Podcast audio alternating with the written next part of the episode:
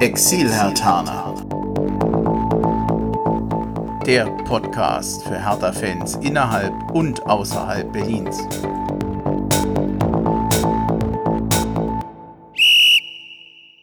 Ja, hallo Hertha-Fans in Berlin, in Brandenburg und weiter weg. Also hallo Exilhatana, ich bin Bremchen und ich begrüße euch zu einer neuen Folge des Exilhatana Podcasts. Es ist die erste Folge im neuen Jahr und ich hoffe, ihr seid alle gesund und munter reingerutscht. Nach 2020 kann es ja gefühlt nur besser werden und es wird auf jeden Fall besser, denn der Micha und der Maximilian, die sind in Dubai in der Leitung. Jungs, ich grüße euch. Servus. Servus. Ah, das gemeinsame Hallo, sehr schön. Servus. Klang so ein bisschen wie bei Bully, oder? ein bisschen. Ja. Ähm, ich will gar nicht groß drum rumreden. Ich finde es ja immer ganz toll, wenn ihr euch so ein bisschen vorstellen könnt, ihr seid Hertaner, ihr seid in Dubai. Und so die kleine Selbstvorstellungsrunde, die finde ich ja immer ganz toll. Ich weiß nicht, wer anfangen will, äh, der Maximilian oder der Micha. Wollt ihr auslosen oder soll ich es bestimmen? Nee, es geht nach Schönheit. Das geht nach Schönheit. Also Maximilian ja. fängt an. Ja. Man sagt, ich kenne es nur Alter vor Schönheit. Also Micha, tut mir leid, aber. oh, ein Gentleman. Hallo, ich bin der Micha. Ähm, ja, vorstellen. Ähm, ich kann dir auch ein paar Fragen stellen. So ist es nicht. Also toll wäre halt, wenn du ein bisschen sagen könntest, wo du geboren bist, wo du aufgewachsen bist und was dich mit Hertha verbindet. So als Leitlinie. Vielleicht hilft dir das ein bisschen. Okay, also wie gesagt, ähm, bin schon relativ lange weg aus Deutschland, ursprünglich aus Spandau, aus der Hertha Hochburg Spandau. Ähm, und äh, bin jetzt schon seit, was haben wir, 21, ja seit 23 Jahren weg aus Deutschland. Wow. Äh, habe zehn Jahre in Australien gelebt mit der Familie und jetzt sind wir zwölf Jahre schon in Dubai.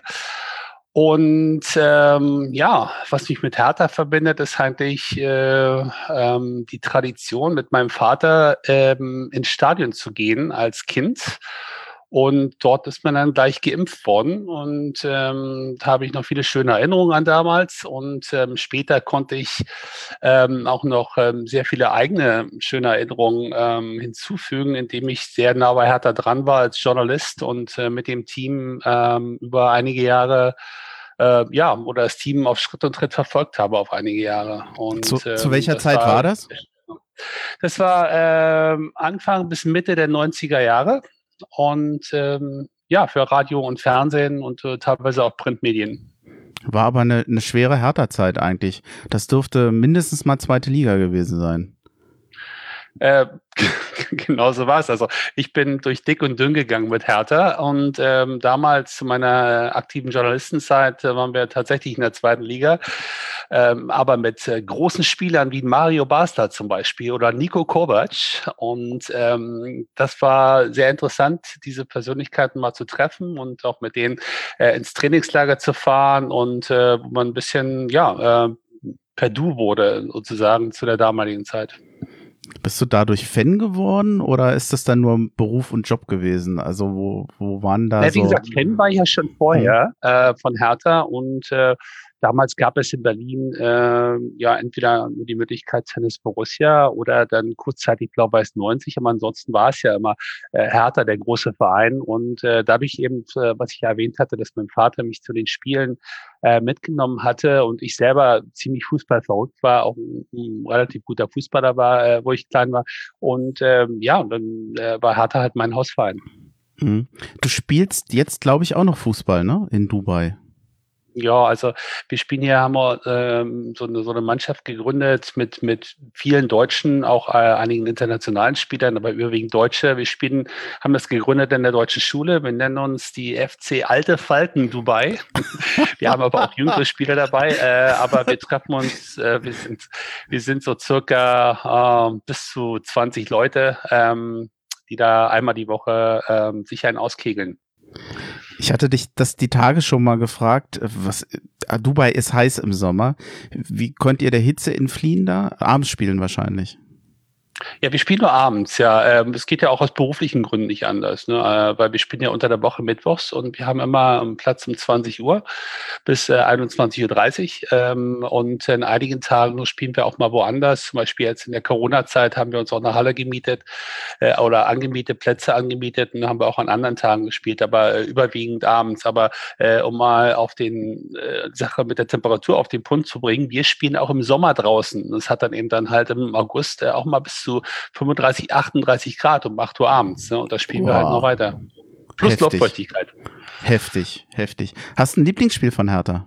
Oder sagst, das ist so das Spiel, an was ich am liebsten denke?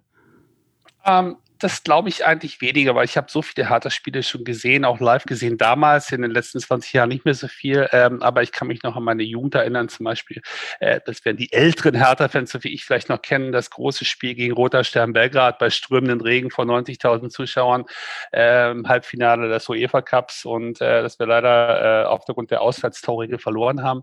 Ähm, ja, große Spiele auch Aufstieg äh, zur zweiten Bundesliga, zweimal versemmelt gegen Bremen und Braunschweig zu Hause vor der ähnlichen Kulisse. Äh, es waren alle große Highlights oder auch die harte Amateure, wo ich selber als, als äh, Journalist auf dem Rasen stand unten beim Pokal Spiel. Ähm, viele schöne Momente. Maximilian, wie sieht's bei dir aus? Wo kommst du her? Wo bist du aufgewachsen? Was verbindet dich mit Hertha? Ja, ich bin äh, äh ursprünglich ich bin nicht ursprünglich, ich bin Berliner, bin in Prenzlauer Berg aufgewachsen, ähm, habe dort die Anfangszeit meiner Kindheit erlebt und bin dann nach Charlottenburg, dann nah an Hertha, dann an äh, Westend und ähm, ja, bin seit, ich glaube, seit der ersten Klasse Hertha-Fan. Und äh, ja, das blau-weiße Trikot mitgenommen überall. Ich hab, äh, bin seit neun Jahren schon nicht mehr in Berlin, oder ein bisschen länger. Äh, habe in äh, Holland studiert, bin dann von Holland nach Hongkong, zurück wieder nach Holland und dann äh, nach Dubai, wo ich jetzt seit viereinhalb Jahren hier lebe. Ähm, ja, und ich glaube, wie ich Hertha-Fan geworden bin, war mehr durch durchs eigene Fußballspiel. Ich habe bei Empor damals gespielt und da waren die meisten eigentlich, waren entweder alle Hertha-Fans oder alle Union-Fans. Ich war ähm, aber direkt äh, mit, mit Hertha fasziniert. Das war auch in der Zeit, wo Hertha in der Champions League gespielt hat, Sebastian Deißler, Ali Dai, äh, Marco Rehmer und da ist man natürlich, wurde es mir leicht gemacht, Hertha-Fan zu werden. Und äh, ja, und bin dann durch und durch und überall, wo ich jetzt äh, ähm, extern gelebt habe, äh, habe ich Hertha verfolgt und es ist so meine, ja, so, bringt so Heimatgefühl bei mir auf und äh, ist immer diese Beständigkeit. Bei Hertha geht es fast nie nach oben, geht aber schnell nach unten und es ist so, ja, das ist so für mich, ähm, so verbinde ich das äh, mit Berlin. Hm. ja. Hast du ein Lieblingsspiel von Hertha? Mm, ja, einige, aber das, was mir im, im, im, in Erinnerung ist, war das in der Saison, glaube ich, war das 2008, 2009, äh, wo wir bis zum vierten, bis zum Ende des vierten Spiels, äh, bis vier Spiele vor Ende äh, noch Erster waren. Da haben wir gegen Bayern 2-1 gewonnen im Olympiastadion. Volle Hütte. Da hat Bori noch bei uns gespielt. Da hat er zwei Dinger gemacht. Klose hat noch gegen uns gespielt, hat den, den zwischenzeitlichen Ausgleich gemacht. Das, da erinnere ich mich noch oh ja. fast an die ganzen 90 Minuten. Das war wirklich, da, da, da konnte ich selber auch nicht meinen Augen glauben, dass wir zu Hause mit dieser Mannschaft äh, Bayern geschlagen haben und das war wirklich, da hatten wir eine Serie gestartet. Also das war, das waren schöne Zeiten. Ja, lustigerweise, ich glaube, damals spielte Lell noch bei den Bayern. War wahrscheinlich der genau, Grund, warum Lell wir gewonnen Otto. haben. ja, ich, ich vermute mal, das war deswegen Lell und gewonnen Otto, und da war Rensing auch noch im Tor. Ja, ja, Lell und Otte waren ja. Und die naja, sind ja dann zu uns gekommen. Ja, aber das war, naja, jetzt auch keine Erfolgsgeschichte. Ich überlege, wir sind mit denen noch aufgestiegen, aber dann, dann hat es sich, glaube ich, auch erledigt, wenn ich mich richtig erinnere. Also, naja. Gut. Yeah, yeah.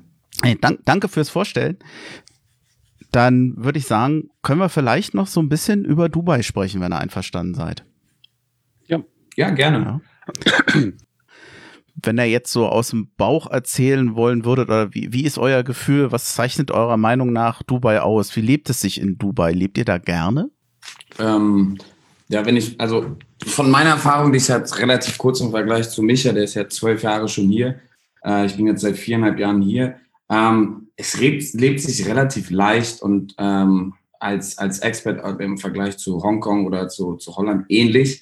Ähm, was sich halt unterscheidet, ist die ganze Kultur hier, die, die, die Lebenskultur in Deutschland. Ähm, alle, die hier sind, die sind natürlich äh, hier zum Arbeiten. Das heißt, alle sind hier ähm, fremd. Das heißt, keiner ist hier wirklich zu Hause. Also, ich meine, die Vereinigten Arabischen Emirate, die haben 11 Prozent Einheimische, also die Emiratis. Ähm, und der Rest ist im Prinzip zugezogen. Von daher ähm, schafft man sich so sein kleines äh, Mikrouniversum mit seinen Freunden und lebt so sein Leben. Also ähm, hat nicht wirklich äh, so eine, eine, Gesellschaft, wie man die in Europa hat. Ähm, man geht zur Arbeit, man, man hat sein, ähm, er geht sein, sein Tagesablauf, ist am Wochenende natürlich viel draußen, weil wir hier super Wetter haben ähm, und wenn es das Wetter erlaubt, also jetzt nicht im, im, im Sommer ausgenommen. Ähm, ja, und, und lebt sich eigentlich für mich persönlich zu bequem. Also man kann hier, man läuft fast kaum äh, weil die Stadt so aufgebaut ist, dass man im Prinzip nicht wirklich von A nach B äh, laufen kann. Es gibt verschiedene Cluster im Prinzip, wo man da laufen kann. Ähm, künstlich natürlich aufgebaut und am Strand läuft man, aber sonst ist man immer mobil mit dem Auto und, und fährt von A nach B oder in den Malls etc. Und für mich ist es, wird es langsam zu bequem, äh, weil ich das so ein bisschen vermisse, ganz normal wie jetzt, keine Ahnung, in Berlin äh, die Straßen lang zu laufen, durch den Park zu gehen. Das hat man hier halt nicht. Ähm, aber ähm, ja, abseits davon ähm, ist es ein, äh, ein, spannendes Land, was sich, äh, oder Stadt, äh, die sich verändert. Ähm, jedes Jahr kommen gefühlt neue, ähm, neue Regelungen, neue Änderungen. Dubai öffnet sich mehr. Ähm, und äh, ja, ähm, so far so good, aber ähm, ja, also alt, alt werden will ich hier nicht, sagen wir mal so. Wie ist es bei dir, Micha? Ja, ich kann das ähm, erstmal alles so unterschreiben. Ähm, genau diese gleichen Eindrücke kann ich so wiedergeben. Ähm, ich kann es noch zwei, zwei Perspektiven, möchte die Sache noch erweitern, weil ich eine Familie habe mit zwei Kindern und müsste ähm, eigentlich äh, Prioritäten darauf legen, weil man, man in Dubai sehr viel Prioritäten auf die Familien und die Kinder legt. Das heißt, alles ist jetzt ziemlich sicher, alles ist äh, orientiert für Familienleben ähm, in Sachen Privatschulen, in Sachen ähm, äh, Entertainment ähm, für die Familie. Also da wird ziemlich viel geboten. Ähm, Gerade die Sicherheit für Familien oder auch Frauen wird hier sehr äh, groß geschrieben. Ähm, und ähm, das macht äh, Leben ein bisschen entspannter hier. Diese andere ähm, Perspektive möchte ich noch erwähnen. Was ich äh, weniger gut finde, sind die, der kulturelle und der subkulturelle Bereich, der ähm, sehr kontrolliert hier abläuft. Ähm, das hängt natürlich damit zusammen, dass die Alkohollizenzen nur bei den Hotels liegen ähm, und ähm, dass es hier praktisch keine, keine Corner-Pubs gibt oder, oder Fankneipen, wie man, wenn man mal so Fußball spezifisch jetzt ein Auge drauf wirft oder sowas. Man kann also nicht an die Ecke gehen und äh, einfach mal eine gute Party machen. Für jede äh, Lizenz als, als Artist oder Künstler, äh, die muss hier beantragt werden. Das heißt, man kann nicht einfach irgendwo einen, einen Künstler einkaufen, der irgendwo auftreten kann. Das erschwert so ein bisschen diese ganze kulturelle Szene, die, die ich äh, persönlich vermisse. Ähm, aber äh, wie es immer so ist, wo immer man ist auf der Welt, wenn man sich außerhalb seines Heimatlandes befindet, muss man sich anpassen an ähm, Gesetze, man muss sich anpassen an das kulturelle Leben, an die, an die Eigenschaften, denn wir sind hier die Ausländer. Und äh, ich will jetzt nicht ins Politische reingehen, aber genauso sollten sich viele mal äh, in Deutschland äh, ein bisschen orientieren. Ähm, dass man sagt, okay, also äh, alles gut und schön, ich bin äh, offen für, für alle Grenzen und multikulturell, ich bin seit 23 Jahren im Ausland, aber auch für die ganzen Einwanderer in Deutschland, ne, die müssen sich auch integrieren, genauso wie wir uns hier integrieren in Dubai. Hm. Ich kann mich erinnern, als wir damals mal telefoniert hatten, du hattest mal so sinngemäß gesagt, ähm, dir war immer klar oder sinngemäß klar, man muss sich auf die Kultur und Regeln eines Gast, Gastlandes einstellen. Äh, das ist auch für dich immer klar gewesen, als du nach Dubai gegangen bist ich, ich weiß immer nicht so ganz, in, in welche Richtung ich tendieren soll. Einerseits eine sehr offene, eine, eine multikulturelle Gesellschaft, auf der anderen Seite auch doch ein bisschen Einschränkung. Ich trotzdem habe ich das Gefühl, ich habe doch ein großes Freiheitsgefühl da. Oh Gott, ich äh, laber so ja. vor mich hin. Also ich, ich, ich bin so zwischen den Elementen und weiß nicht so richtig, wie, wie es sich anfühlt, auch wenn das ja jetzt schon beschreibt haben. Also ich fange mal an kurz, Max, und ähm, hm. ich schiebe den Ball dann mal zu dir rüber. Ja. Ähm, weil ich muss dazu sagen, also jeder Mensch hat eine andere Perspektive. Ich habe so viele Urlauberfreunde, Bekannte hier gehabt in den letzten zwölf Jahren, die Pro und Contra über Dubai und die Vereinigten Arabischen Emirate haben. Und jeder mag es äh, oder jeder mag es nicht. Das heißt, Leute mhm. kommen wieder, Leute können sich vorstellen, mal länger hier zu wohnen und andere würden nie wiederkommen. Jeder hat ein anderes Bild, anderes Weltbild und äh, andere Ideale. Ähm, für mich, äh, ich bin genau wie Maximilian, ich, ich toleriere das hier. Ich finde das toll. Äh, alt werden, bin ja schon alt, aber ganz alt werden möchte ich hier nicht. Das heißt, wenn die Kinder aus der Schule sind, werden wir auch wieder äh, uns verändern dadurch, eine, da ich eine australische Familie habe, werden wir wahrscheinlich nach Australien gehen und nicht mehr nach Deutschland. Aber das ist eine andere Geschichte. Äh, ansonsten ist man hier ziemlich frei. Man muss sich an gewisse mhm. Gesetz, Gesetze halten. Das heißt, ich kann nicht hier mit der Bierpulle durch die Straßen ziehen oder äh, ich sollte nicht mit einer Badehose und freien Oberkörper in eine Shopping Mall gehen. Ne? Aber auf so eine Sachen kann man ja auch verzichten. Man muss es ja nicht provozieren. Das, das, äh, darauf könnte ich hier auch bei einigen gerne verzichten, muss ich ehrlich sagen. Ja, nee, da gehe geh ich voll mit mit Micha. Also wie gesagt, verschiedene Perspektiven. Ähm, man hat ja auch verschiedene Anhaltspunkte, wie man, wie man das Land sieht und so. Da kann man sich ja drüber streiten. Aber ähm, in Bezug auf die Freiheit, wie man hier lebt, also man muss sich an gewisse Grundregeln äh, halten. Das ist zum Beispiel äh, die, die in, in der Öffentlichkeit halt, ob das eine Bierflasche ist oder rumgrölen oder ähm, ähm, gerade die jungen Leute auch äh, nicht draußen rumfeiern. Ähm, wenn man das alles nicht macht, dann äh, kann man eigentlich hier machen, was man will. Man muss sich halt nur äh, den anderen orientieren. Und ähm, ja, ich meine, jetzt seit vor kurzem ähm, auch Religionsfreiheit. Also hier haben jetzt gerade die, die Vereinigten Arabischen Emiraten mit ähm, Israel diesen Friedensvertrag unterschrieben. Äh, jetzt im, im, im, im Dezember waren hier äh, 50.000 äh, Israelis, die sind hierher. Wir sind ähm, jetzt die ganze Periode hier im Dezember gewesen die wollen natürlich auch sich verändern. Man, man darf auch nicht vergessen, das Land existiert seit 49 Jahren. Äh, Kultur braucht Zeit, um sich aufzubauen. Das kannst du natürlich nicht von einem Tag auf den anderen. Und die lernen ja auch immer dazu. Ähm, und ähm, ja, also wie gesagt, man, wir reden ja natürlich auch nur unser, unserer Bubble. Also Micha und ich, wir, wir verdienen ja hier unser Geld und ähm, äh, ich meine, uns geht's sehr gut. Es geht natürlich vielen anders hier, die ähm, unter anderen Bedingungen arbeiten. Das sehen wir natürlich auch zwiespaltig. Ähm, und ähm, ja, ähm, ja, also aus unserer Bubble kann man natürlich hier frei leben und das andere muss man natürlich anders betrachten. Ähm, ja. Gibt es eigentlich was, was er aus Deutschland so vermisst? Die meisten deutschen Berliner, die das Land verlassen, die meistens kommt als erstes deutsches Brot. Äh, für mich gar nicht so. Also wir haben hier eigentlich, äh, ich weiß nicht, ob du den kennst, Micha, äh, Baker's Kitchen, der macht deutsches Brot, ist gar nicht so schlecht. Cool. Ähm, also ja, da, ist ja, da, um das mal kurz jetzt einzuhaken, da ist ja auch, in den sozialen Medien, wurde ja immer drum geschritten, ob nun äh, Munich Finest Bakery oder Baker's Kitchen der bessere Bäcker ist. Ja, also für mich reicht Baker's Kitchen. Ich probiere, weil wir halt nicht so viel laufen, weniger Brot zu essen, weil das ist schon ein bisschen an. Ich komme gerade in das Alter, merke ich auch selber. Ähm, äh, nee, aber was ich aus Deutschland vermisse, ist, ich glaube, das Einzige, was ich vermisse oder eher aus Europa, ist einfach diese Spontanität, dass du sagst, okay, du gehst jetzt, keine Ahnung, am Wochenende mal raus und läufst durch den Park und dann entdeckst du ein neues Restaurant oder eine Bar oder ein Museum. Hier ist das Leben halt, ähm, du musst alles vorher planen. Du kannst halt nicht wirklich spontan sein, komm, wir gehen mal und gucken, wie, was uns der Tag bringt. Du planst alles. Ob du dich mit Freunden triffst, ob du in das Restaurant gehst, ähm, ja, das ist halt so ein bisschen diese Spontanität und, und auch, was Micha vorher meinte, äh, das kulturelle Leben ist halt sehr, also bis jetzt, es hat sich natürlich geändert in den letzten Jahren, aber es ist sehr eintönig. Also du machst im Prinzip immer das Gleiche. Hm. Ich hatte kurz überlegt, ob die Stadionwurst kommt.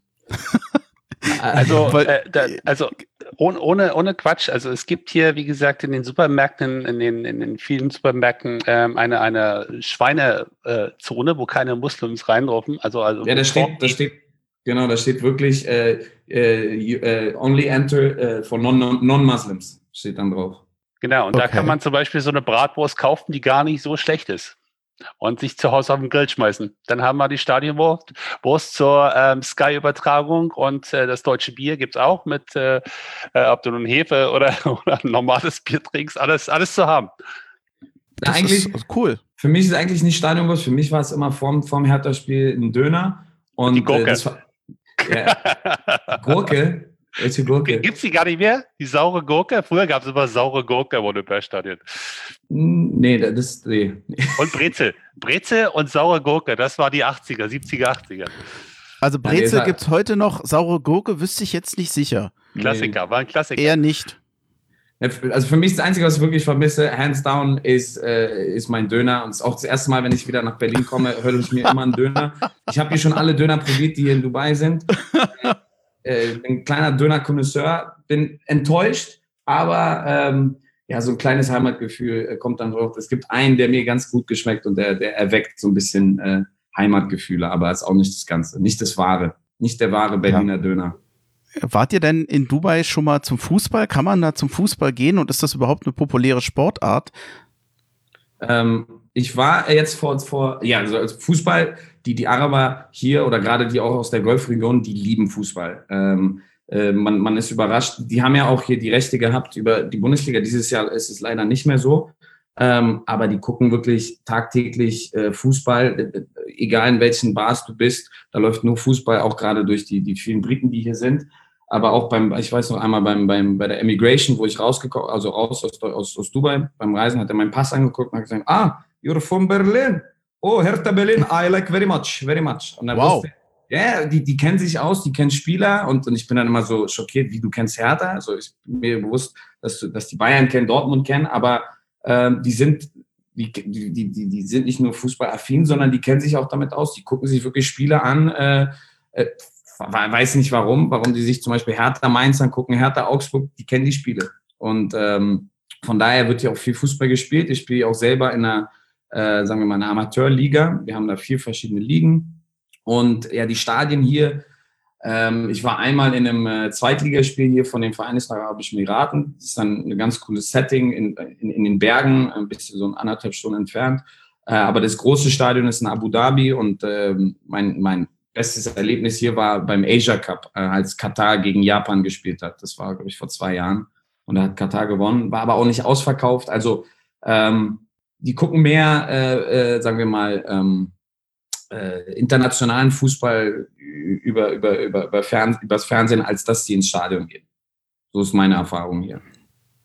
Auf jeden Fall wird es mich ganz schön umhauen, wenn da jemand sagt, ey, ich kenne Hertha. Ich hätte damit nicht gerechnet. Ja, ja, ich, ich, viele auch, mit denen äh, ich in den, in den äh, Fußball spiele, viele Ägypter, viele äh, Briten, ähm, ich frage die dann immer, ja, die fragen mich ja, welcher, welcher, äh, welchen Verein supportest du? Und dann sage ich immer, ja, kennst du wahrscheinlich nicht, Hertha Berlin. So, ja, natürlich kann ich Hertha.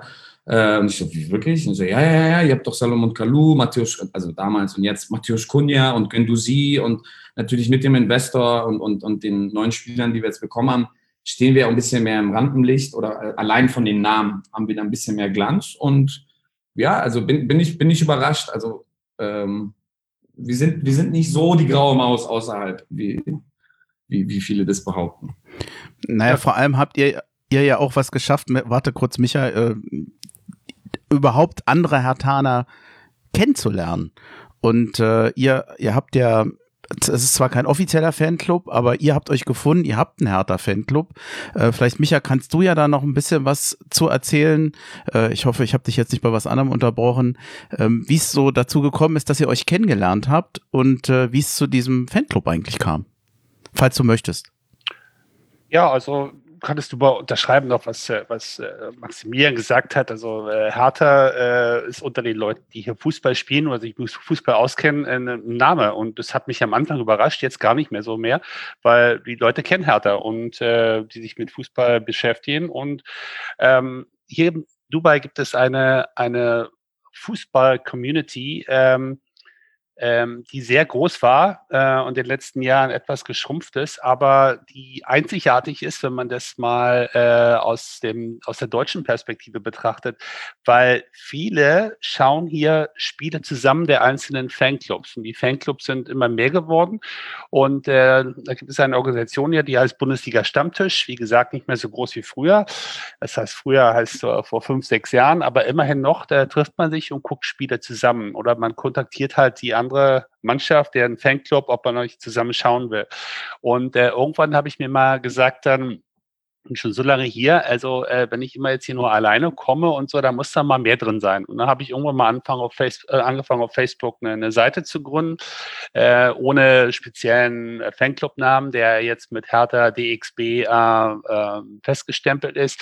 Und äh, dann habe ich mal, mal, mal gucken, was passiert, so nach dem Motto. Ne? Und äh, der erste, der kam, war der Maximilian.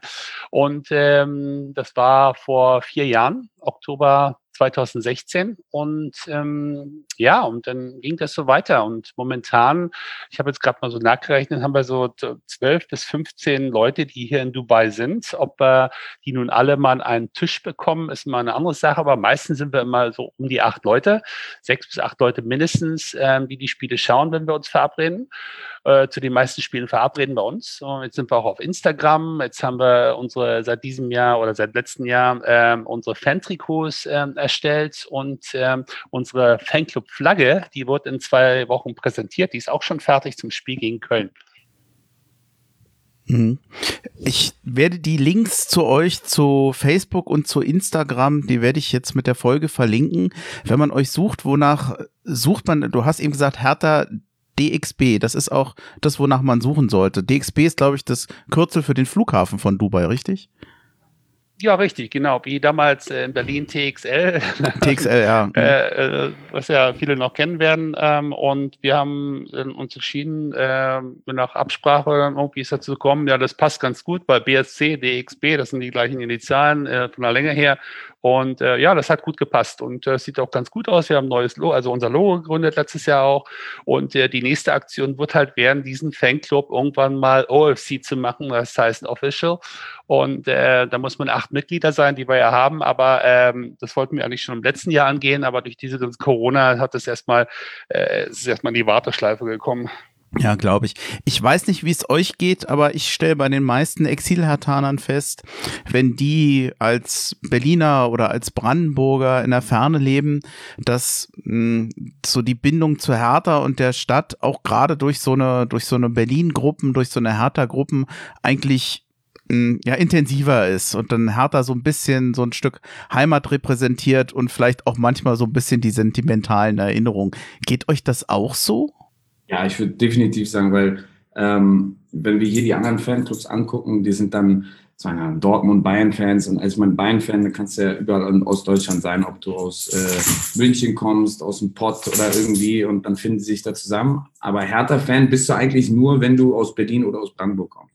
Und von daher ist dann schon, sind dann schon so die ähm, sentimentalen Werte relativ nah beieinander, wenn man dann entweder aus dem gleichen Bezirk kommt oder sogar vielleicht äh, äh, verschiedene Freunde hat ähm, oder gemeinsame Freunde und ähm, ja, und alle so, als Hertha-Fan ist dann halt immer so, ja, wie soll ich sagen, ähm, hat, hat man es nicht leicht und es schweißt dann schon zusammen, weil man leidet mehr mit, als wenn man äh, sich miteinander freut, aber ähm, ja, wir haben auch zum Beispiel ähm, nicht nur äh, Berliner bei uns, wir haben ein paar Brandenburger, aber wir haben, also Micha ist ja aus Spandau, den zähle ich ja auch als Nicht-Berliner dazu. Nein, ähm, wir haben äh, einen Schotten, nee, zwei Schotten. Zwei, zwei, zwei, zwei Schotten, genau, die sind, äh, keine Ahnung wieso Hertha-Fans, die haben auch beide Hertha-Trikots, der eine hat auch bei sich im Garten eine Hertha-Flagge äh, und ein Syrer, der, äh, die Mutter lebt in Deutschland, ist irgendwie vor, vor 20 Jahren in Stein gewesen und ist jetzt durch und durch Hertha-Fan. Also äh, sind sehr international hier auch vertreten. Cool. Ich muss auch so gehen mit den Schotten, hätte ich auch nicht gerechnet. Ja. Ja. ja. Ähm, dann würde ich sagen, können wir da erstmal einen Haken drunter machen. Ich würde ganz gerne zum Nachrichtenticker kommen, es sei denn, ihr habt noch was, was euch auf der Zunge liegt. Ich höre nichts. Nee. okay, dann also erstmal danke fürs Erzählen. Ich finde das ungemein interessant. Und das Schöne ist, in Zeiten, wo du wegen Corona nicht rauskommst, ein bisschen über Dubai unterhalten. Man kann so ein bisschen sein Fernweh loskriegen, finde ich. Dass man zumindest virtuell mal in die Ferne kommt. Okay, Nachrichtenticker. Ich würde ganz gerne zwei, drei Sachen noch äh, aufgreifen, die seit der letzten Folge passiert sind. Am 20.12. gab es leider noch dieses wunderschöne Spiel in Freiburg. Hertha verlor das ganze Ding 4 zu 1, führte zwar zur Halbzeit mit 1-0, aber äh, Quatsch, lag mit 1-0 hinten und machte noch den Ausgleichstreffer, aber insgesamt ganz schlimmes Spiel, wie auch schon das Heimspiel gegen Mainz ja nicht wirklich sehr schön war. Hätte, hätte ich mir gerne einen etwas anderen ja, hm, ein etwas anderes Jahresende gewünscht. Am 28.12. gab dann Hertha BSC bekannt, dass das Maklerunternehmen Homeday bis zum Ende der Saison, also nur ein halbes Jahr, neuer Hauptsponsor von Hertha wird. Und danach sind sie dann Exklusivpartner. Sprich, das Ganze ist also keine Dauerlösung, sondern nur ein halbes Jahr ich, ich frage euch mal, so viele beschweren sich, ach na, das hat ja was mit Immobilien zu tun. Ich finde das manchmal ein bisschen überkritisch, die Fans. Denn, mein Gott, also das sind ja nun keine Immobilienverwalter, das sind Makler. Ich, ich weiß nicht, wie das Unternehmen aussehen soll, wo nun alle begeistert sind. Ähm, manchmal finde ich uns Fans ein bisschen zu kritisch. Seht ihr das auch so kritisch mit diesem Trikotsponsor oder seid ihr da ein bisschen entspannter? Ich bin mal gespannt. Max? Ja, also ich, ich, ich bin da extrem entspannt, was, was, was den, den Sponsor angeht. Und äh, ich gebe dir vollkommen recht. Also ich finde, Hertha-Fans sind extrem kritisch und wollen an, ob das die Trikotfarbe ist, das, Aus, äh, das Ausweichtrikot, ob das nicht die Farbe ist von dieses blaues Weiß, ist jetzt das rote, dann Teddy, meckern die rum. Ich meine, man kann es als man kann es einem Hertha-Fan auch nicht recht machen und äh, irgendwie ob die eigene Unzufriedenheit sich dann an, an, an Härte auszulassen, das kommt mir immer so vor. Ähm, die Berliner, die meckern ja so oder so immer. Ähm, also ich kann zu, dem, zu Home nicht wirklich viel sagen. Ich weiß, dass sie ein, ein, ein, junges Unternehmen sind. Ich meine, die sind jetzt ein halbes Jahr drauf. Das, das Gute ist, die zahlen vier Millionen lieber als, äh, und es sieht besser aus als Teddy. Ähm, ist auf Englisch, weißt du, Big City Club passt doch. Also, ja. Ja, ich, ich glaube auch, also ich meine, ich kann, Micha, bitte.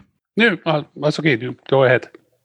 Ich glaube auch nicht, dass durch die, die Auswahl eines Sponsors, ich, ich kann verstehen, dass in der Stadt viele Leute auf Makler und Immobilien Unternehmen nicht gut zu sprechen sind in der Stadt, wo eben auch eine gewisse Wohnungsnot herrscht und ähm, billige Wohnungen knapp sind. Aber um ehrlich zu sein, ich glaube nicht, dass sich das irgendwie ändert durch die Wahl des Trikotsponsors. Und letztendlich, mh, hm, naja, da spielt ja auch die Politik sehr viel eine Rolle. Mh, hm, aber äh, ich will da nicht so sehr drauf eingehen. Ja, ich glaube, das Problem ist dann auch immer, dann, dann es wird immer gemeckert, aber dann, was, wo, wo, womit soll man denn die Fans dann äh, glücklich stellen? Ich meine, wir haben ja schon in, innerhalb hier in Dubai haben wir ein paar, paar Scherze gemacht, wer denn neuer Sponsor wird. Ich meine, was hatten wir? Mustafas Gemüsekebab, äh, was war noch dabei? Micha, äh, Be Be Berliner Pilsner, was war noch? Äh, ein, ein, ja. Eins ist äh, nicht jugendfrei, darf ich jetzt nicht sagen. Ja, Dildo King, ich ahne schon. Nee, Artemis, Artemis. Artemis haben wir gesagt. ist ja in, in, in Charlottenburg, passt doch perfekt eigentlich äh, naja, dann, dann doch lieber Home Day, würde ich sagen. Ja. ja. Ein Punkt hätte ich noch Gerüchteküche. Ich befasse mich ja nicht so gerne mit Gerüchten, weil es mir immer lieber ist, dann über die Fakten zu reden. Timothy Fosu Mensa, ich weiß nicht, ob ich ihn richtig ausgesprochen habe, vom Manchester United. Rechtsverteidiger, 22 Jahre alt, auch Niederländer, wird ja wiederholt mit Hertha BSC in Verbindung gebracht. Und ähm, das gleiche gilt auch für den Rechtsaußen Federico Bernardeschi von Juve, der ist 26 Jahre alt. Da können wir vielleicht nachher noch mal ein bisschen drüber quatschen, was denn Hertha braucht. Ich habe jetzt mal die Gerüchte genannt, aber mh, hm, ich finde, da sind mir zu wenig Fakten dabei. Ähm, Würde ich ganz gerne abhaken. Und dann können wir auch schon zum Spiel gestern kommen. Große Erleichterung. Wir haben nicht gegen Gelsenkirchen verloren. Und wie viel hatten Angst? Micha, du hast auch zu denen gehört, die Angst hatten, dass ausgerechnet Hertha das vergeigt gegen Gelsenkirchen. Es ist nicht passiert. Bist du beruhigt? Ich bin sehr beruhigt, muss ich sagen. Und äh, gerade mit, der, mit dem äh, Hintergrund, dass wir ähm, den, die Chance des Rekordes von Schalke Tasmanias Rekord einzustellen vereiteln würden, ähm, äh, aus Berliner Sicht. Äh, das konnte ich mir überhaupt nicht, äh, also gar nicht, ich habe echt schlaflose Nächte gehabt, sozusagen, dass wir wieder gegen, gegen so eine Mannschaft verlieren nach den letzten beiden Auftritten. Und ich war echt angenehm überrascht, wie hart er sich gezeigt hat, vor allen Dingen in der zweiten Halbzeit. Was sind wir für Schisser? Also eigentlich müsste doch Gelsenkirchen Angst haben. Die haben doch dauernd äh, verloren und nicht gewonnen. Ich meine, Hertha war jetzt zuletzt auch nicht überzeugend, aber ähm, eigentlich, ich weiß nicht, mh, hm, vielleicht, vielleicht sind wir zu sehr gebrannte Kinder, weil Hertha gerne mal sich als Aufbaugegner ja betätigt hat. Ich anders kann ich es mir nicht erklären. Ähm, soll ich noch ein bisschen was zur Aufstellung und zu den rein formalen sagen, Sachen sagen vom Spiel? Ich mache es einfach mal. Ja, ja also ähm, Hertha hatte Schwolo im Tor, dann Pekarik, Stark, Alderete, Plattenhardt, Tossar, Luke Bacchio, Darida, Gendusi, Mateusz Kunja und Cordoba. Sprich, da waren einige Änderungen drin, denn Dedrick Boyata verletzt, Matthew Leckie verletzt, Del Rosun äh, Bänderverletzung, konnte auch nicht spielen, wäre sicherlich jemand gewesen, der vielleicht nochmal in die Startelf hätte kommen können, ging nicht. Und Askasiba ist noch im Aufbautraining, wobei der ist ja schon länger verletzt und spielt eigentlich in der Stammelf von Hertha keine Rolle. Führte dazu, dass Plattenhardt für Mittelstädt kam, Cordoba für Piontek, was übrigens auch, wie ich fand, ein extrem mh, mm, hilfreicher Wechsel war. Also ich finde, er war für mich einer der, der besten in diesem Spiel gegen Gelsenkirchen und äh, Toussaint und Alderete kamen dann für Boyata und Toro Nariga. Hm, insgesamt, ich habe mir noch mal einen Blick auf die Statistik geworfen, habe mir was rausgeschrieben. Ballbesetz 59 Prozent für Hertha, 10 zu 4 Torschüsse, äh, auch, also 10 Torschüsse Hertha, 4 von Gelsenkirchen und Zweikämpfe, auch ein leichtes Übergewicht für Hertha. Das, das riecht nicht nur alles nach einem verdienten Sieg, das war, wie ich fand, auch ein verdienter Sieg, aber am Anfang hatte ich Angst, weil Hertha kam nicht gut ins Spiel. Also ich war eigentlich schon dabei, mich wieder aufzuregen, ob Hertha das fortsetzt, wie es gegen Freiburg und Mainz war. Der Anfang war nicht dolle. Wie ging es euch am Anfang? Ja, also für mich wie jedes Spiel, ich habe immer Angst. Die ersten 20 Minuten, mein Puls ist dann immer oben, weil man hat halt immer so eine Erwartung an das Spiel und ähm, gerade bei so einem Gegnern wie Schalke, da muss eigentlich viel mehr kommen und wenn dann die ersten Fehlpässe kommen und, und das einfache Sachen, einfache Abläufe, die eigentlich, wo man denkt, was, was trainieren die denn in der ganzen Woche? Und, und die kennen sich jetzt schon mittlerweile. Weißt du, wir verändern ja nicht so viel in den Ausstellungen. Ähm, finde, ich Hertha ist da immer extrem nervös ähm, und ähm, das entscheidet sich dann immer für mich so nach den 20 Minuten, ähm, wo geht dann das Spiel hin für Hertha? Ähm, machen sie dann weiter? Ähm, Sieht es dann so aus wie gegen Mainz oder gegen äh, Freiburg? Und zum Glück haben wir dann ja die Kurve bekommen und haben dann ähm, ein gutes Spiel abgeliefert. Um ehrlich zu sein, auch Glück gehabt. Also wenn der Schuss von, äh, was war das, war das Ut, äh, wenn Schwolo da nicht so gehalten hätte, dann wäre das Spiel auch, glaube ich, ganz anders ausgegangen, weil ähm, ich glaube, was bei uns ein bisschen fehlt, ist, ist, ist die Mentalität, die ist noch nicht ganz da. Also äh, man sieht, die Qualität ist da. Mit das Tor von Gendusi, das war äh, traumhaft, also fast wie gegen Gladbach. Ähm, Kunja auch, dass er den Schuss da gemacht hat äh, gegen eins gegen eins. Also individuelle Qualität haben wir. Ähm, man sieht in der zweiten Halbzeit, die Mannschaft kann miteinander spielen. Schalke hat es natürlich auch relativ einfach gemacht, muss man auch ähm, eingestehen. Aber ähm, ja, also lassen wir mal die ersten 20 Minuten raus. Dann braucht, wahrscheinlich ist das Selbstbewusstsein, ähm, auch jetzt mit dem, Rückblick auf die zwei Spiele, bisschen unsicher, Unsicherheit, aber ähm, hat Spaß gemacht, gerade die zweite Halbzeit und ähm, hoffentlich können wir jetzt mal eine Serie starten, aber wir wissen ja, unsere Härte, sobald es darauf ankommt, ähm, dann geht's wieder, gibt's dann ein schönes 0-0 gegen Bielefeld und dann äh, mal gucken. Nee, aber war, war, war ein gutes Spiel. Hat, hat Bock gemacht zu gucken. Micha, Anfang die erste Halbzeit. Ähm, ich finde, Hertha hat sich, mh, mm, kam schlecht ins Spiel und wurde dann im Verlauf der ersten Halbzeit immer besser. Ja, ich sehe das ja immer ähm, von beiden Seiten, jedes Spiel. Ähm, und muss jetzt auch mal den Hintergrund äh, wieder sehen. Schalke, neuer Trainer und äh, wollen sich natürlich präsentieren. War klar, dass die sich nicht mit zehn Leuten hinten reinstellen. Die wollen, wollen ja auch mal zeigen, dass sie Fußball spielen können irgendwo. Ne? Und äh, muss man halt mal auch in gewissen Sachen auch wieder Glück haben. Der im Abfallverhalten, Abfall, Abfallverhalten beim, beim Gegenkonter, wo, wo Uta zum Schuss kommt, dass der nicht drin ist. Und ähm, das äh, hat natürlich Hertha dann in die Karten gespielt mit dem 1 zu 0. Und ähm, wichtig war für mich äh, allerdings zu sehen, dass wir endlich mal wieder Torchancen kreieren. Und äh, gerade in der zweiten Halbzeit, das war ja dann richtig ansehnlicher Fußball. Äh, Maximilian schon sagte, Schalke hat es dann ein bisschen einfacher gemacht, weil die Köpfe ein bisschen unter waren, unten waren nach dem 2-0. Aber da muss da, da muss, da muss da konsequenter herkommen. Luke Bacci und so.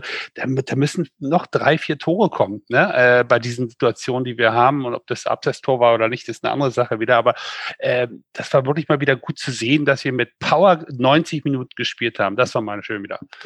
Ja, ich finde auch, wie wir auch äh, gegen den Ball äh, als ganzes Team äh, uns, uns verlagert haben und auch gegen den Ball gekämpft haben. Ähm, ich war eine Szene im Spiel, wo ich sage, ey, der, der, da, da, den müssen wir kaufen. Dusi, wie er nach hinten rennt, äh, Marc Uth den Ball im Lauf abnimmt, im, im, im eigenen 16er. Das war Wirklich, also der Typ ist, ist so viel Gold wert ähm, und der ist 21. Also das ist, das ist schon krass, wie der die Mannschaft führt und siehst auch, wenn er äh, wenn Tore gemacht hat, der, der geht dann in die, in die Gruppe und, und winkt alle zu sich haben. Also ähm, wenn wir den wieder abgeben nach dem Sommer, ähm, den zu ersetzen, das wird sehr, sehr schwierig. Also ähm, ich finde, Guendouzi war äh, überragend und Toussaint auch, hat endlich mal im Ansatz gezeigt, was er kann. Yeah. Äh, Finde ich, ist der viel bessere Sechser von Stark, gerade im Spielaufbau, Spielverlagerung.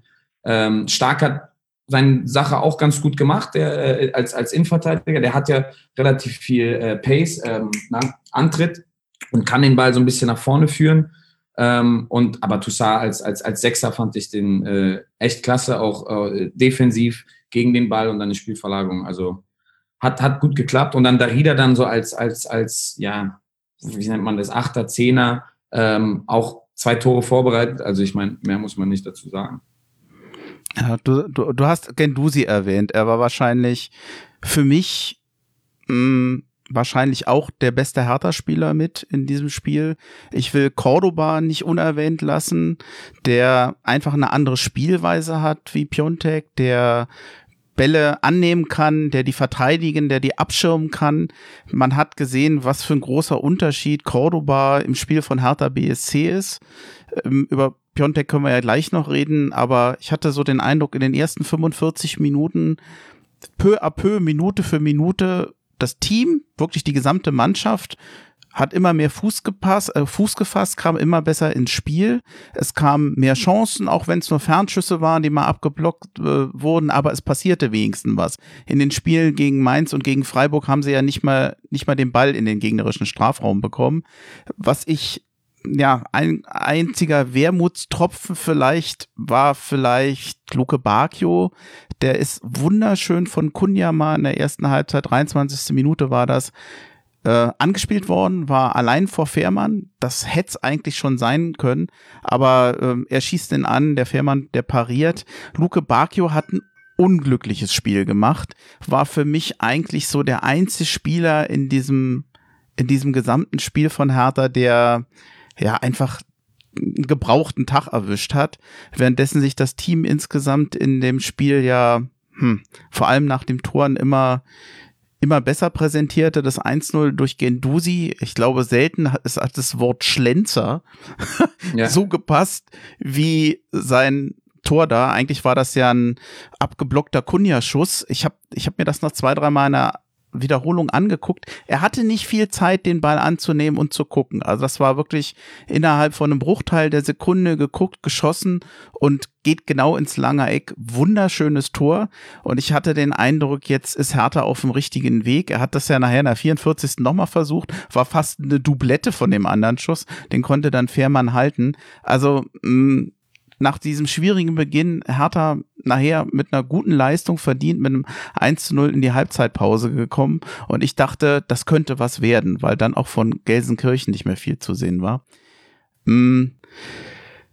Ja, zweite Halbzeit.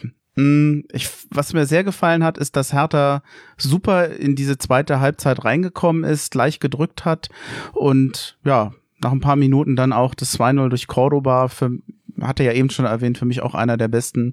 Herr Tana, Kunja hat einen Ball erobert und äh, setzt da Rieder ein und der hat, das war kein einfacher Pass. Ich weiß gar nicht, ob er absichtlich zu Cordoba gespielt hat oder ob er eigentlich Kunja erreichen wollte, wie auch immer, der hat das Ding reingehauen und da war mir eigentlich klar, ab dem Moment war dieses Spiel eigentlich gegessen. Man hat von von Gelsenkirchen nicht mehr viel gesehen und dass es ähm, am Ende nun 3-0 wurde. Ich hätte gedacht, Hertha hätte noch noch viel mehr Tore schießen können eigentlich. Das ist eigentlich eines der wenigen Mankos an diesem Spiel, dass Hertha nicht höher, höher gewonnen hat. Bin ich, bin ich zu kritisch oder ist das unverschämt, das zu sagen?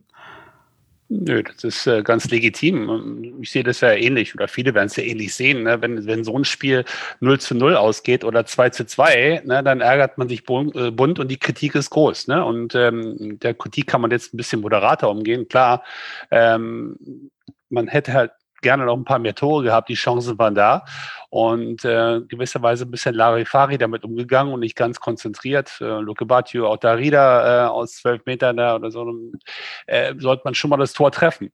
Ähm, aber was du eben gerade schon gesagt hast, Anni, äh, was wichtig ist bei so einem Spiel, äh, erstmal das 2-0 machen und dann auch weiter Druck ausüben, weil wie schnell kann so ein Spiel beim 2-1 wieder kippen ne, und dem Gegner wieder Mut machen. Und das hat Hertha echt super gemacht und äh, es war echt eine grandiose zweite Halbzeit.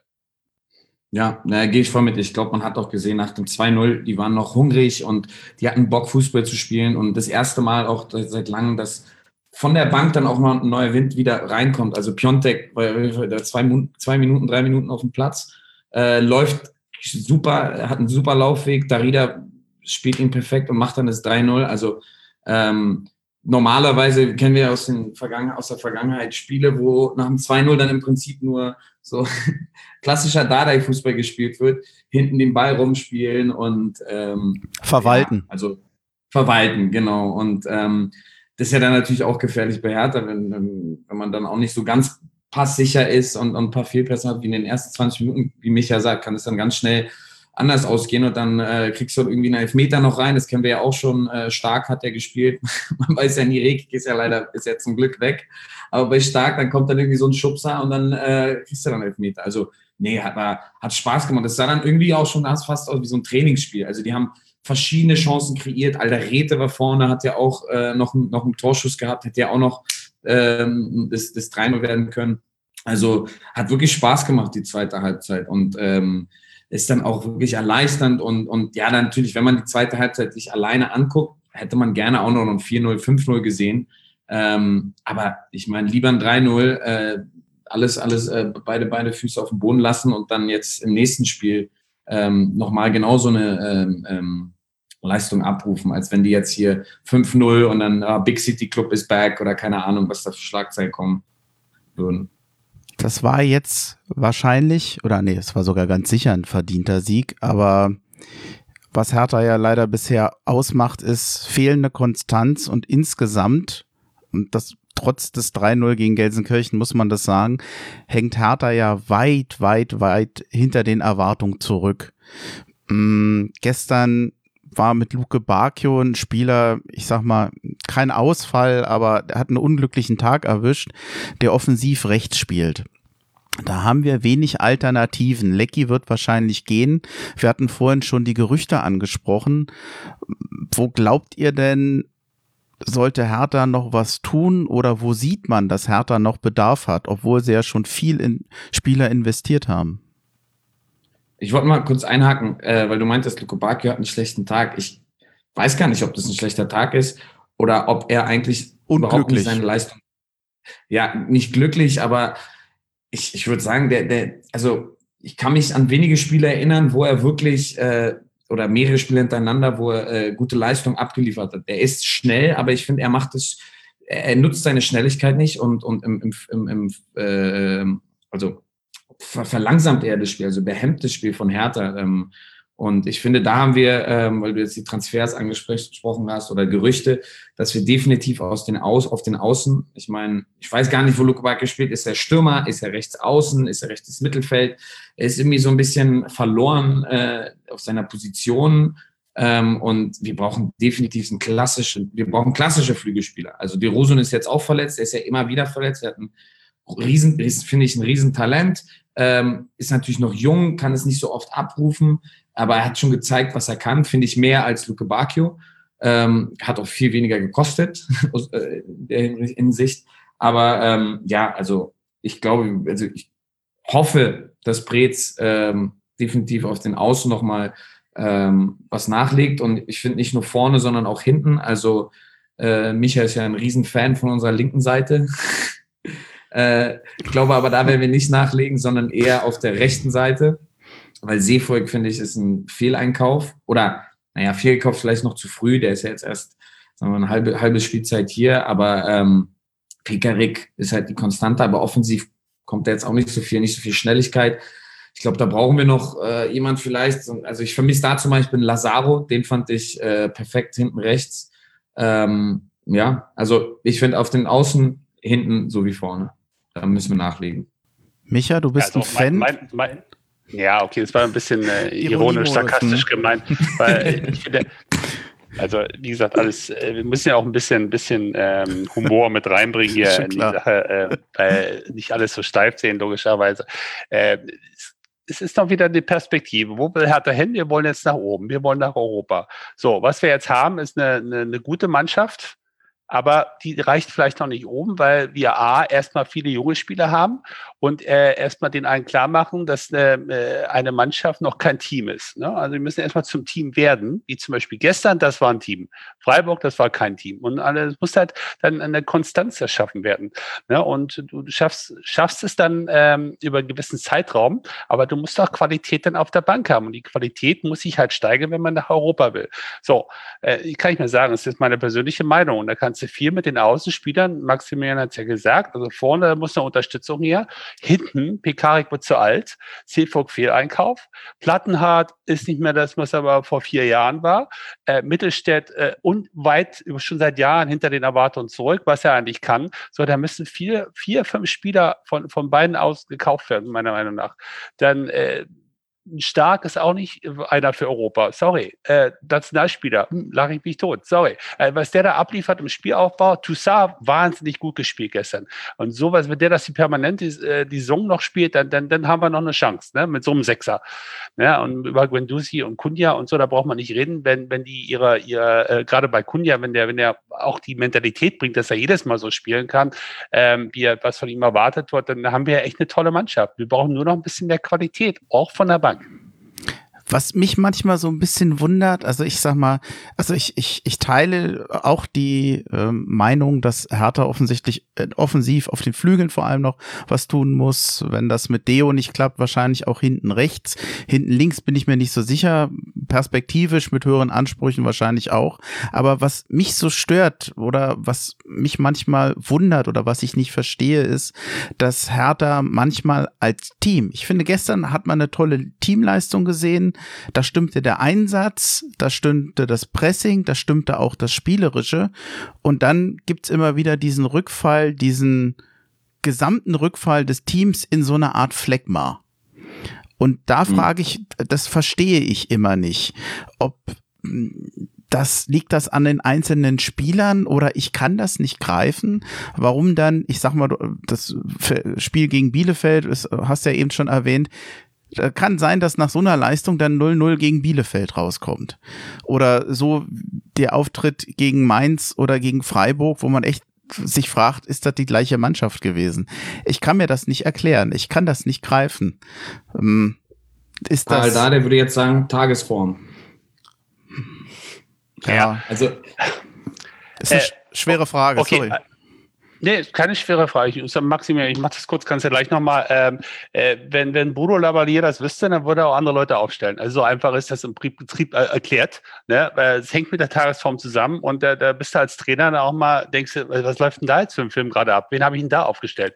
Das hängt aber auch damit zusammen, was ich eben erwähnt habe, aus meiner Perspektive, aus meiner, äh, meiner Meinung nach, weil wir viele junge Spieler drin haben und die jetzt schon zur Führungsspieler äh, da dastehen, wie der Kunja 21. Ne? Wenn der sich hängen lässt, wie zum Beispiel im Spiel gegen Freiburg, ja, oder auch schon gegen Mainz, wenn er halt keine Leistung bringt. Ne, das zieht sich durch die gesamte Mannschaft dann. Dann äh, wenn er eine Position fährt im zentralen vorderen Bereich, die nach hinten auch nichts macht, äh, das, das, das ist eine Kettenreaktion. Und deswegen kommen dann so eine, so eine Aussetzerspieler zustande. Also jeder Spieler, der da steht, von den elf, die auf dem Platz sind, muss 100 Prozent Leistung bringen. Wenn das nicht geht, da muss er ausgewechselt werden oder ja, denn, wenn, wenn dann halt der, die Tagesform so schlecht ist, dann akzeptieren wir das mal. Aber es muss gekämpft werden, es muss Teamgeist sehen und das ist ja, was jeder, gerade Hertha-Fan sehen will. Kämpfen bis zur 90. wie gestern. Ja, gehe geh, geh ich voll mit. Ähm, das Einzige, was mir so ein bisschen Sorgen macht, ist unser Spielsystem, also unsere, unsere Aufstellung. Also wir, wir spielen ja im Prinzip gefühlt jedes Spiel äh, 4 4-3-3. 4-3-3, jedes Spiel. Äh, Einzige, was wir machen, sind personelle Veränderungen, ob wir jetzt Pikarik oder äh, Deo oder Cordoba, Piontek. Ähm, aber ich sehe da wenig Variabilität und das ist dann schwierig, wenn du dann wie, wie, wie eine Mannschaft wie äh, Mainz hast, die ist dann wirklich, die wollen ja kein Fußball spielen, stellen sich hinten rein.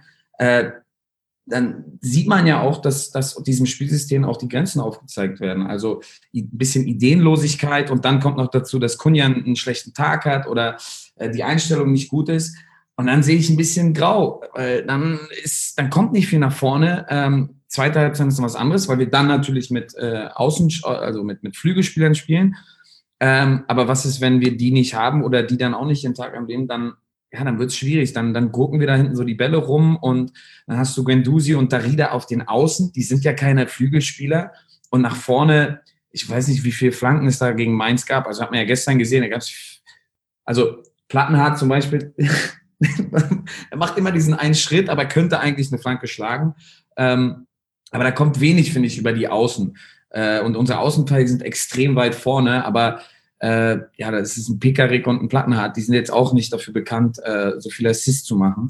Ähm, und da fehlt mir so ein bisschen Variabilität im, im, im, im Spielsystem.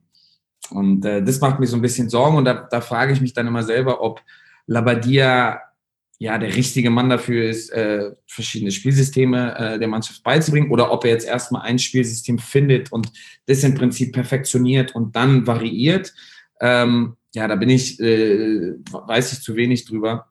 Aber ja, das ist so mein, mein, mein Standpunkt der, der, der bei mir ist ja so ein bisschen die Stimmung gekippt nach dem Freiburg- und Mainz-Spiel. Ich bin ja eigentlich die letzten zehn Jahre ein Verfechter gewesen, doch zumindest teilweise das anzuerkennen, was der Michael Preetz für den Verein macht, trotz teilweise widriger Rahmenbedingungen, vor allem im finanziellen Bereich.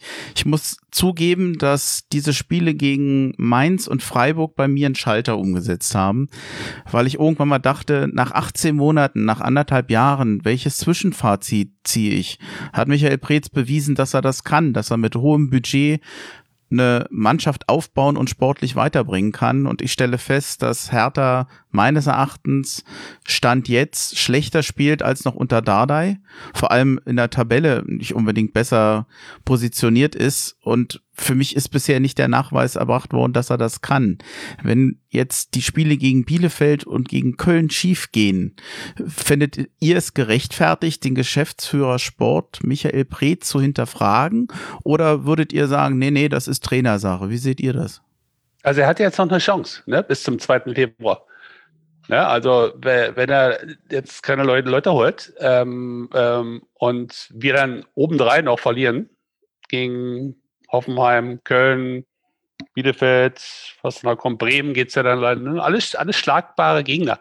Und äh, wenn er das Pech äh, da noch dazu kommt, dass er eben noch mehr Fehleinkäufe holt, dann ist er meiner, sagten, meiner, meiner Ansicht nach nicht mehr tragbar.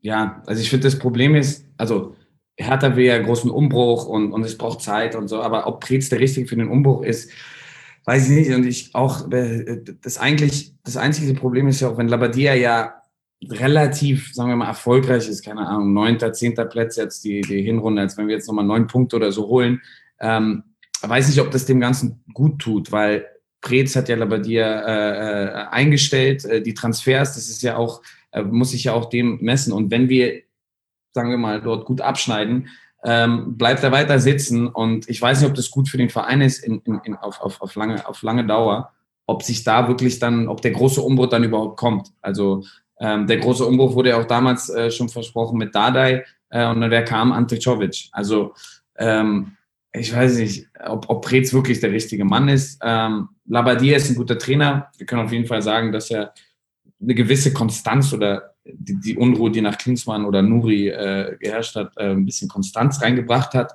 Die Mannschaft muss sich jetzt finden. Man darf auch nicht vergessen, wie viele neue Spieler wir zu haben, wie viele junge Spieler wieder zu haben. Ähm, die, die, das Transferfenster war extrem schwierig. Die Leute wussten, wir haben alle Geld. Äh, was ich gut fand von Preetz, dass er seiner äh, Linie treu geblieben ist und nicht ähm, irgendwelchen horrenden Forderungen für Provision, für irgendwelche Spielerberater mitgegangen ist.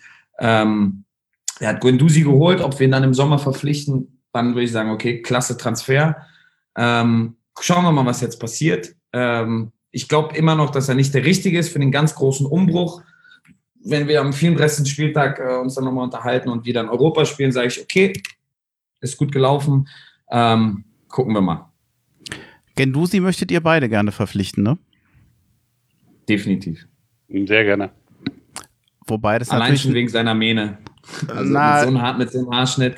Wobei es natürlich ein leichter Widerspruch, wenn man einerseits sagt, keine Wahnsinnssummen ausgeben zu wollen, wenn der weiter so spielt. Also ich, abgesehen davon, ob der überhaupt zu Hertha kommt, weil Hertha wird wahrscheinlich nicht international spielen. Ach, ich bin mir nicht sicher. Es ist schon ein leichter Widerspruch, diese Wahnsinnssummen auszugeben. Und das wird bei Gendusi so sein. Naja, der hat, ich glaube, der hat nur ein Jahr Vertrag noch über ähm, bei Arsenal, hat noch nicht verlängert. Ähm, ist natürlich jetzt auch zu betrachten, was, bei, was in London passiert. Ich meine, die spielen ja auch keine äh, geile Saison. Ähm, ob Ateta dann noch bleibt, mal gucken, wer dann äh, danach kommt, ob er dann auf Guendouzi sitzt oder nicht. Die, die, also ich sehe immer, ich kriege immer irgendwie über, über mein Handy ähm, irgendwelche Twitter-Einträge von äh, Arsenal-Fans, die Guendouzi beobachten und dann immer sagen, oh, Guendouzi hat wieder, also die beobachten alle, wie Guendouzi hier sich auftritt, der zeigt sich. Ähm, also ob es, es hängt wirklich damit zusammen, ob wir ähm, international spielen oder nicht. Ich meine, der, der kennt Toussaint, die haben zusammen in der U21 gespielt in Frankreich. Wir haben ja sowieso eine schöne frankophone Runde, also Boyata, Luke Bacchio, äh, Toussaint, Guendouzi. Ich glaube, das schweißt langsam so ein kleiner Kern zusammen. Ähm, Wenn es gut läuft, warum sollte er nicht klappen? Und mal gucken. Also ich glaube, müssen dennoch mindestens äh, wahrscheinlich so 40, 35 Millionen für ihn blättern. Ja, Fakt ist, mit jedem Tor, mit jeder Leistung, die er da ja. abliefert, jetzt gerade bei Hertha, wird er teurer. Ja.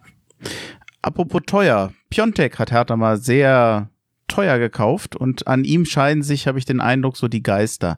Als er gestern eingewechselt wurde, ich wollte noch was tweeten, hätte ich es mal gemacht. Ich habe gedacht, das ist ein Spiel für Piontek, weil er, weil viele Bälle nach vorne kommen. Das müsste ihm entgegenkommen. Und man muss sagen, er hat, nachdem er drin war, ein super Spiel gemacht. Äh, Micha, du darfst dich jetzt aufregen, warum die Abseitsregelung bei ihm so komisch ausgelegt wurde. Für mich wäre das ein reguläres Tor gewesen. Aber das ist nochmal ein anderes Thema. Piontek, würdet ihr ihn behalten oder abgeben, wenn man für ihn eine gute Ablöse bekommt? Tja, Maximilian.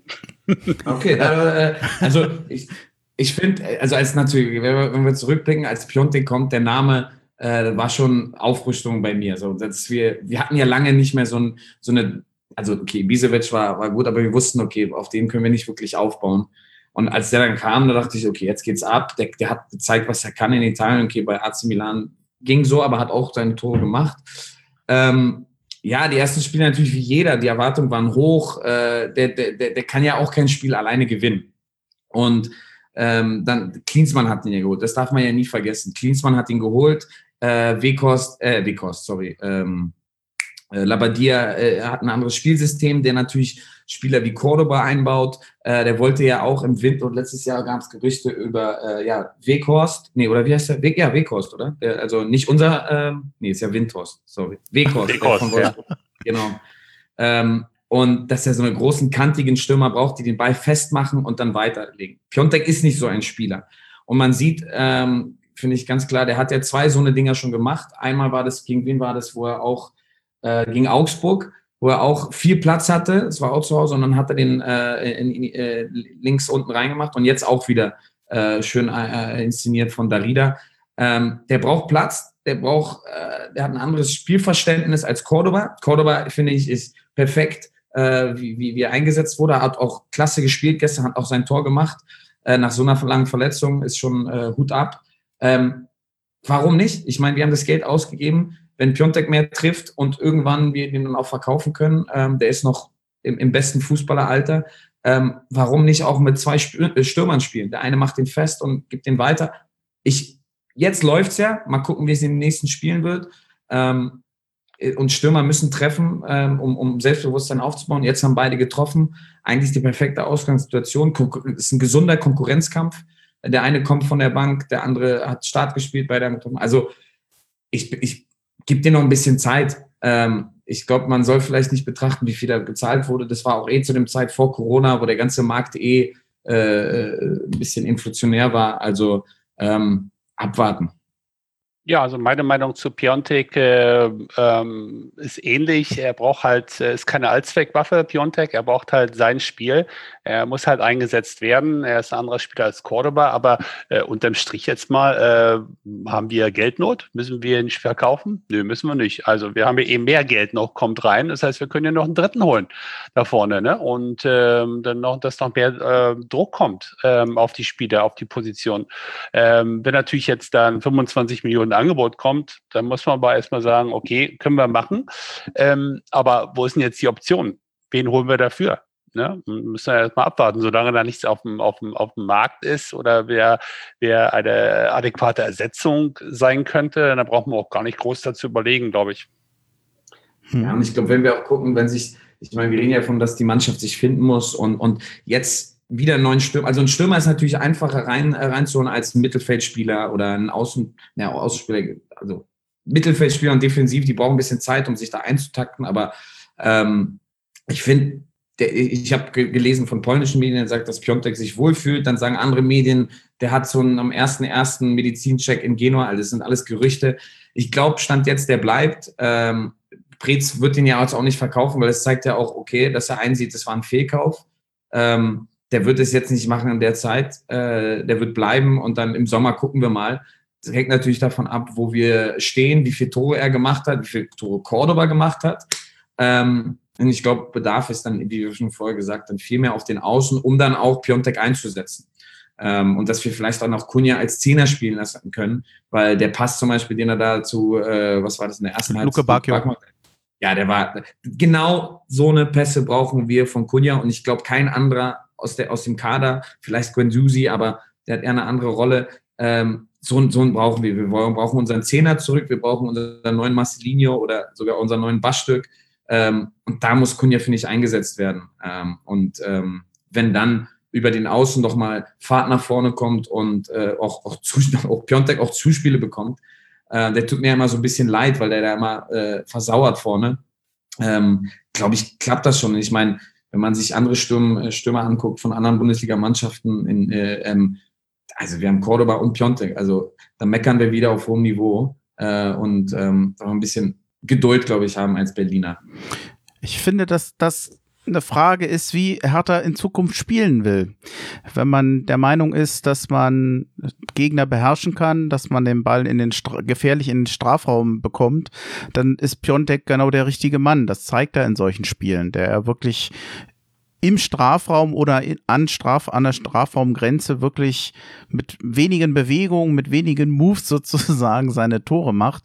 Man hat aber auch gesehen in den Spielen, wo die Gegner wirklich tief stehen, wo er den Ball nicht bekommt, ist er ein verlorener Spieler für Hertha. Also ähm, das, was Cordoba gestern gespielt hat, zum Teil den Ball annehmen, ein spielender Stürmer, dass, wenn das das Spiel von Hertha ist, dann muss man sagen, dann ist Piontek eine Fehlbesetzung. Wenn man sagt, wir werden in Zukunft die Flügel anders besetzen und den mit, mit Flanken, mit Pässen und einfach durch eine andere Taktik besser einsetzen können, dann sollte man ihn behalten. Da weiß ich aber nicht, welchen Weg da Labadia und Hertha BSC gehen will.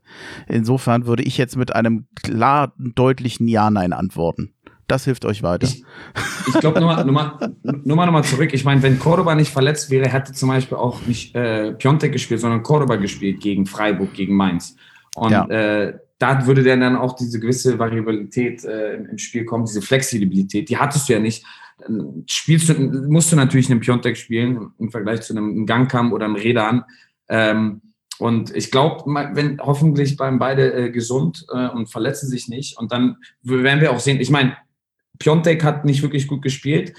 Cordoba kommt aus einer Verletzung. Ähm, wir wussten, dass Schalke sich ein bisschen hinten reinstellt. Ähm, und deswegen hat auch Cordoba dann gespielt. Und man hat ja auch gesehen, warum. Er hat ja auch gezeigt, warum Cordoba von Anfang an spielen musste. Und Piontek kommt dann rein als, als Joker. Also ich will jetzt nicht das zu lang ausweiten, aber ich finde, äh, die Flexibilität zwischen den beiden ist eigentlich jetzt top. Stand jetzt. Man, man hat Auswahl, ja. Ja, genau. nützt uns denn die Auswahl was? Jetzt geht's gegen Bielefeld und gegen Köln.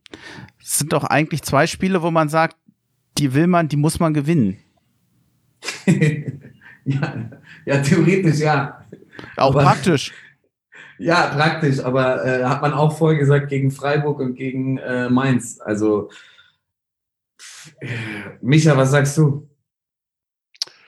Ja, sind ja wieder beim typischen Hertha-Thema. Ne? Ähm, ähm, eine Woche hui und dann Europa willkommen und dann geht's weiter nach unten. Äh, ich sag mal, ich sag mal, Bielefeld hat jetzt äh, langsam den Nachteil, dass sie viele Spiele knapp verlieren und das zieht auch so ein bisschen den Zahn einer Mannschaft und immer wieder jede Woche anrennen müssen. Und das heißt, das Schöne ist, dass wir Bielefeld nicht zum Anfang der Saison haben, dass wir sie jetzt haben, weil jetzt müssen sie mehr kommen. Die stehen unten drin, die müssen mehr aufmachen und das äh, finde ich gut. Was macht Arne Meyer eigentlich? Ich weiß auch nicht, keine Ahnung. Äh, spielen tut er jedenfalls nicht.